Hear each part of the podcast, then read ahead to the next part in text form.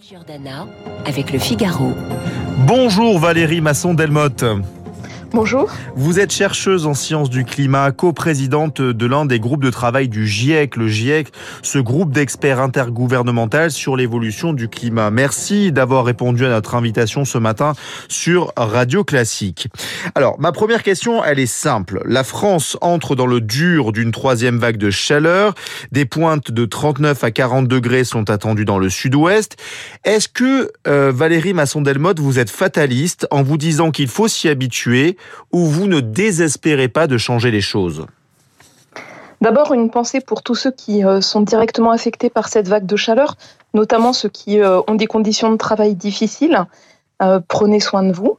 La deuxième chose, c'est que l'évolution future du climat, c'est ça qui va déterminer l'augmentation de la fréquence et de l'intensité des vagues de chaleur.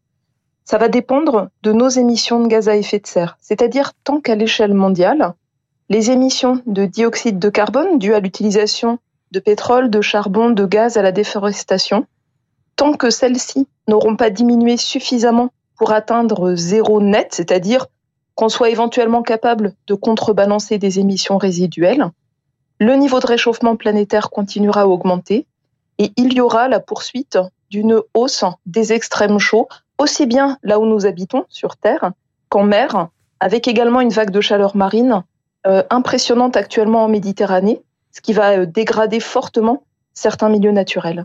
Avant d'en venir justement euh, à ce nouveau rapport hein, que vous aviez publié en avril dernier sur l'objectif hein, de limiter le réchauffement climatique à 1,5 degré Celsius, un petit mot quand même de la sécheresse. tous les départements de métropole sont concernés par donc cette aridité. Qu'est-ce que vous en pensez? Est-ce que ça aussi c'était attendu? Il y a quatre risques majeurs pour l'Europe de l'Ouest dans un climat qui se réchauffe.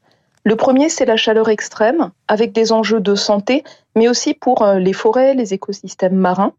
Le deuxième, ce sont des euh, chocs négatifs sur les activités agricoles, notamment du fait de conditions plus chaudes, plus sèches. On est dedans.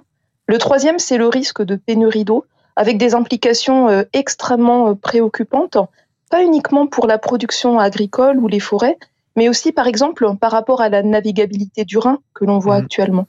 Donc le quatrième risque majeur, c'est le risque d'inondation euh, du fait de pluies plus intenses, euh, de débordements de cours d'eau, mais aussi de la montée du niveau des mers. Euh, je suis assez inquiète pour cet automne parce qu'une Méditerranée plus chaude, ça peut aussi alimenter par exemple des épisodes cévenols mmh. plus intenses. Eh Donc on, est vraiment, on est vraiment dans la réalité d'un climat qui change, avec notamment des événements composites plus fréquents et plus intenses, donc des conditions très chaudes et très sèches qui s'auto-entretiennent. Les vagues de chaleur augmentent l'évaporation, la transpiration des sols, renforcent les sécheresses et vice-versa. Des sols plus secs ont tendance à entraîner une surchauffe en surface quand la situation météorologique est favorable à des vagues de chaleur. Eh oui, on a tendance à l'oublier. Alors l'objectif est toujours de limiter le réchauffement climatique à 1,5 degré Celsius, comme cela avait été convenu avec l'accord de Paris en 2015. Euh, est-ce que la France est, une bonne élève en Europe et dans le monde? Donc l'Union européenne a revu euh, ses objectifs vis-à-vis des émissions de gaz à effet de serre d'ici à 2030, le Green Deal européen. Euh, on a également euh, un ensemble de pays dans le monde euh, qui réactualisent leur stratégie d'action pour le climat, notamment récemment aux États-Unis. Du côté de la France, on a eu, comme dans une trentaine d'autres pays, un pic et puis une baisse régulière des émissions de gaz à effet de serre. Et l'enjeu qui est devant nous, c'est de doubler le rythme de cette baisse dans les années à venir. Et ce que le rapport du GIEC sur l'atténuation de 2022 euh, montre, c'est qu'il existe des leviers d'action dans tous les secteurs d'activité, mais aussi par rapport à des styles de vie qui ont une empreinte plus légère, qui permettraient de diviser par deux les rejets de gaz à effet de serre dans le monde. Donc l'enjeu aujourd'hui, euh, c'est euh, d'identifier quels sont les leviers d'action pour chaque entreprise, pour chaque administration publique, pour chacun chez soi, et de les déployer le plus rapidement possible. c'est aussi ce que souligne d'ailleurs le, rapport du Haut Conseil pour le climat de cette année, euh, l'enjeu, c'est de déployer les solutions qui existent, mais pas uniquement sur la baisse des rejets de gaz à effet de serre, agir sur la cause du réchauffement, c'est aussi agir sur les conséquences du réchauffement, c'est-à-dire par exemple, pour revenir sur la question des vagues mmh. de chaleur, comment améliorer le confort d'été euh, des logements, des bâtiments. Je pense notamment aux établissements qui accueillent des enfants. On a vu cette année des vagues de chaleur précoces en juin. on peut en avoir aussi en septembre. Donc, il y a des enjeux à adapter, notamment les établissements qui accueillent des enfants pour assurer un confort correct, pour apprendre sans euh, surchauffer.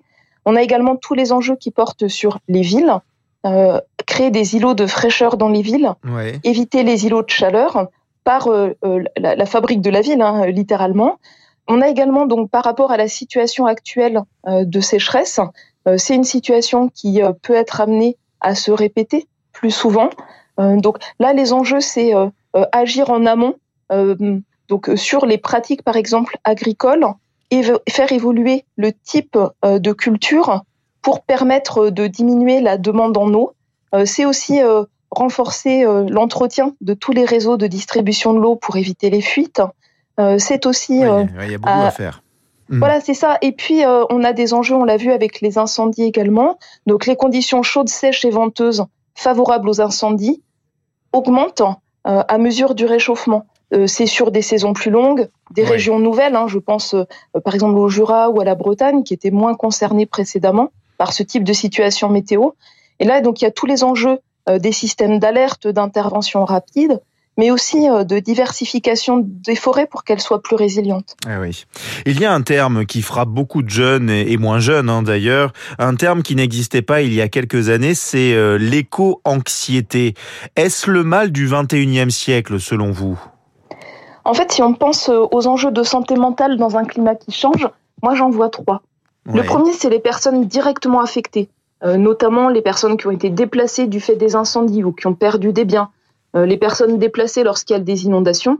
Là, bien sûr, il y a des enjeux majeurs euh, de santé mentale euh, qui sont une conséquence directe des impacts d'un climat qui se réchauffe. Le deuxième, ce sont les personnes qui ont un attachement à un paysage, à des glaciers, à une forêt, à une plage de sable, qui peuvent disparaître du fait du changement climatique et de ses conséquences. Et la solastalgie, c'est le deuil d'un paysage qu'on aime, dont on sait qu'on le perd et qu'on ne le retrouvera pas. Et puis le, troisième enjeu, euh, c'est ce que vous appelez effectivement l'éco-anxiété. Donc c'est en fait un, sentiment euh, euh, qui peut être très envahissant de peur suite à une prise de conscience de la sévérité des enjeux et devant la perception que les personnes qui ont des leviers d'action, notamment pour les enfants, les adultes, les responsables politiques, les responsables d'entreprise, n'agissent pas à la hauteur de ces enjeux. Et pour moi, l'éco-anxiété, donc ça, ça demande d'être pris en, en, charge hein, médicalement quand c'est submergent, mais c'est aussi une forme d'empathie. C'est quelque chose qui peut conduire à, à euh, s'inscrire dans une action collective. Ça peut être aussi un moteur. Et c'est aussi un moteur mmh. de solidarité avec les autres. Oui, en fait, si je comprends bien, votre discours, il est assez inédit parce que vous dites qu'au-delà du climat et de ces changements inéluctables, on va aussi vers des problèmes de santé publique, en fait, à cause de ça. Oui, bien sûr. Le rapport euh, du GIEC de 2022 qui porte sur les impacts et les risques liés au changement climatique comporte un chapitre entier sur la santé. Et de l'autre côté, de nombreux leviers d'action qui permettent de réduire nos émissions de gaz à effet de serre apportent de nombreux bénéfices en termes de santé. Manger mieux, plus de protéines végétales, moins de protéines animales. Développer euh, la mobilité active, notamment à pied et à vélo, à tous les âges de la vie, ça permet aussi en fait d'améliorer sa santé physique et mentale. Et donc les interactions climat-santé sont multiples.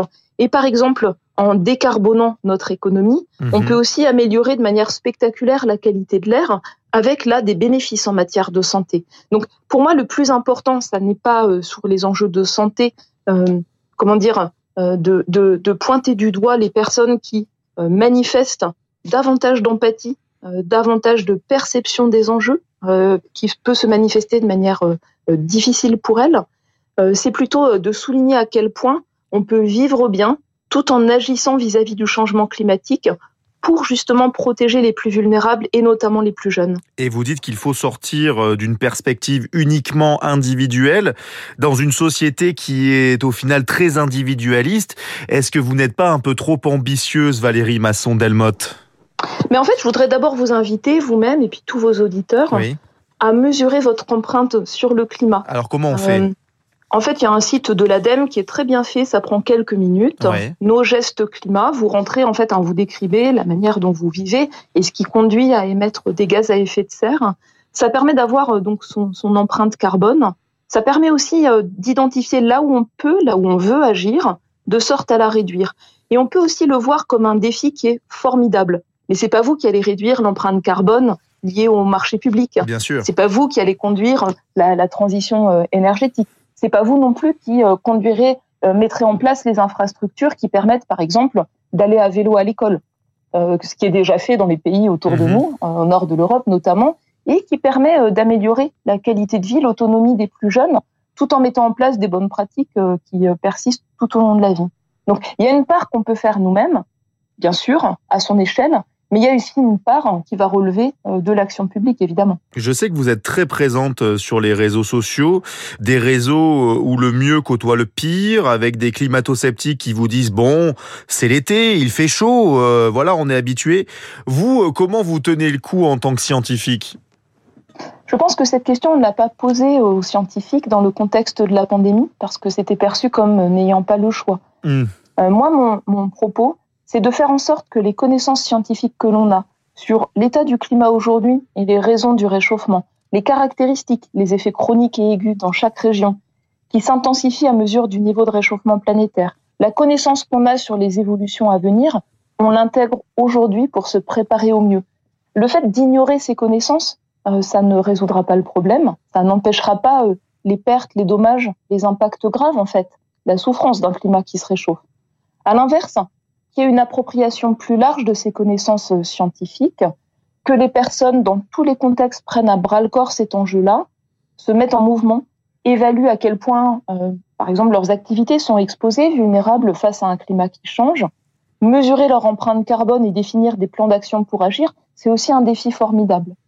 Vous vous adressez prioritairement aux jeunes. On sait qu'ils reprochent souvent aux générations de leurs parents ou de leurs grands-parents de ne pas assez prendre en compte les enjeux du climat. Et on pense évidemment à, cette jeune Greta Thunberg. En fait, il y a un mouvement de fond. Euh, Greta Thunberg, c'est peut-être l'arbre qui cache la forêt. Euh, moi, j'enseigne, hein, comme de nombreux collègues. Il y a un mouvement de fond qui est incroyable, euh, de personnes de tous âges qui s'approprient ces enjeux, qui réfléchissent, qui ont envie d'agir, qui expérimentent ce serait important de les donner à voir. Et euh, par ailleurs, on est devant aussi des questions de solidarité entre générations. Mhm. Euh, un enfant d'aujourd'hui euh, sera exposé à beaucoup plus de vagues de chaleur, plus fréquentes, plus intenses que ses parents ou ses grands-parents. Et c'est important ça de le comprendre, même si les caractéristiques de ce climat qui change ne vont pas vous affecter si elles se produisent en 2050 ou 2100. Ce que l'on fait aujourd'hui, ça aura en fait un héritage. Et notamment, euh, c'est un point sur lequel je veux insister, euh, vis-à-vis de, la, montée du niveau de la mer. Beaucoup de personnes en France ont un attachement au littoral, beaucoup y vivent d'ailleurs. Bah, la montée du niveau de la mer, c'est une des conséquences du réchauffement de l'accumulation de chaleur dans le climat. Le rythme a déjà augmenté, il y a une accélération. On a déjà inscrit une montée du niveau de la mer par le temps d'ajustement des glaciers, du mélange des masses d'eau de l'océan profond, du temps d'ajustement du Groenland et de l'Antarctique pendant des siècles. Ce qu'on peut faire maintenant, en réduisant massivement les rejets de gaz à effet de serre, c'est éviter des accélérations supplémentaires, donner un peu plus de temps pour le littoral. Et cette question de la montée du niveau de la mer, c'est aussi en fait quelque part l'héritage qu'on va laisser à l'échelle de temps de siècles et de milliers d'années. Et je pense que c'est important aussi de s'interroger sur cela. Une dernière question euh, politique, euh, Valérie Masson-Delmotte. La COP 27 va se dérouler à Sharm el-Sheikh en novembre prochain. Tous les pays du monde vont une nouvelle fois se réunir. Quel message voulez-vous faire passer aux dirigeants? En fait, on a eu euh, deux rapports du GIEC en 2022 qui sont très importants pour cette réunion. Celui qui porte sur les leviers d'action en matière d'adaptation, mais aussi leurs limites, leurs coûts, leurs effets indésirables et leurs co-bénéfices et celui qui porte sur les leviers d'action euh, vis-à-vis des émissions de gaz à effet de serre. Cette COP elle est importante parce qu'elle se passe en Afrique, un pays qui a un besoin un continent qui a un besoin majeur euh, d'infrastructures, d'accès à une énergie propre, mais aussi un continent qui présente euh, d'énormes vulnérabilités face aux conséquences d'un climat qui change. Et donc, c'est aussi une occasion de cette COP de mettre en lumière les enjeux du changement climatique dans d'autres régions que la nôtre, mhm. avec des enjeux majeurs euh, de coopération, mais aussi des opportunités euh, vis-à-vis notamment des entreprises, par exemple françaises, qui savent apporter des services par exemple pour développer les infrastructures pour l'eau, de sorte à ce qu'elles fonctionnent et ce qu'elles soient résilientes dans un climat qui change, avec un cycle de l'eau qui s'intensifie et qui devient plus variable, notamment avec des, épisodes et des saisons très humides et très secs, mhm. plus intenses. Et c'est un enjeu considérable euh, pour le continent africain. Merci beaucoup Valérie Masson-Delmotte, euh, chercheuse en sciences du climat, co-présidente de l'un des groupes de travail du GIEC, le groupe d'experts intergouvernemental sur l'évolution du climat. Merci beaucoup à vous d'avoir été euh, notre invité sur Radio Classique.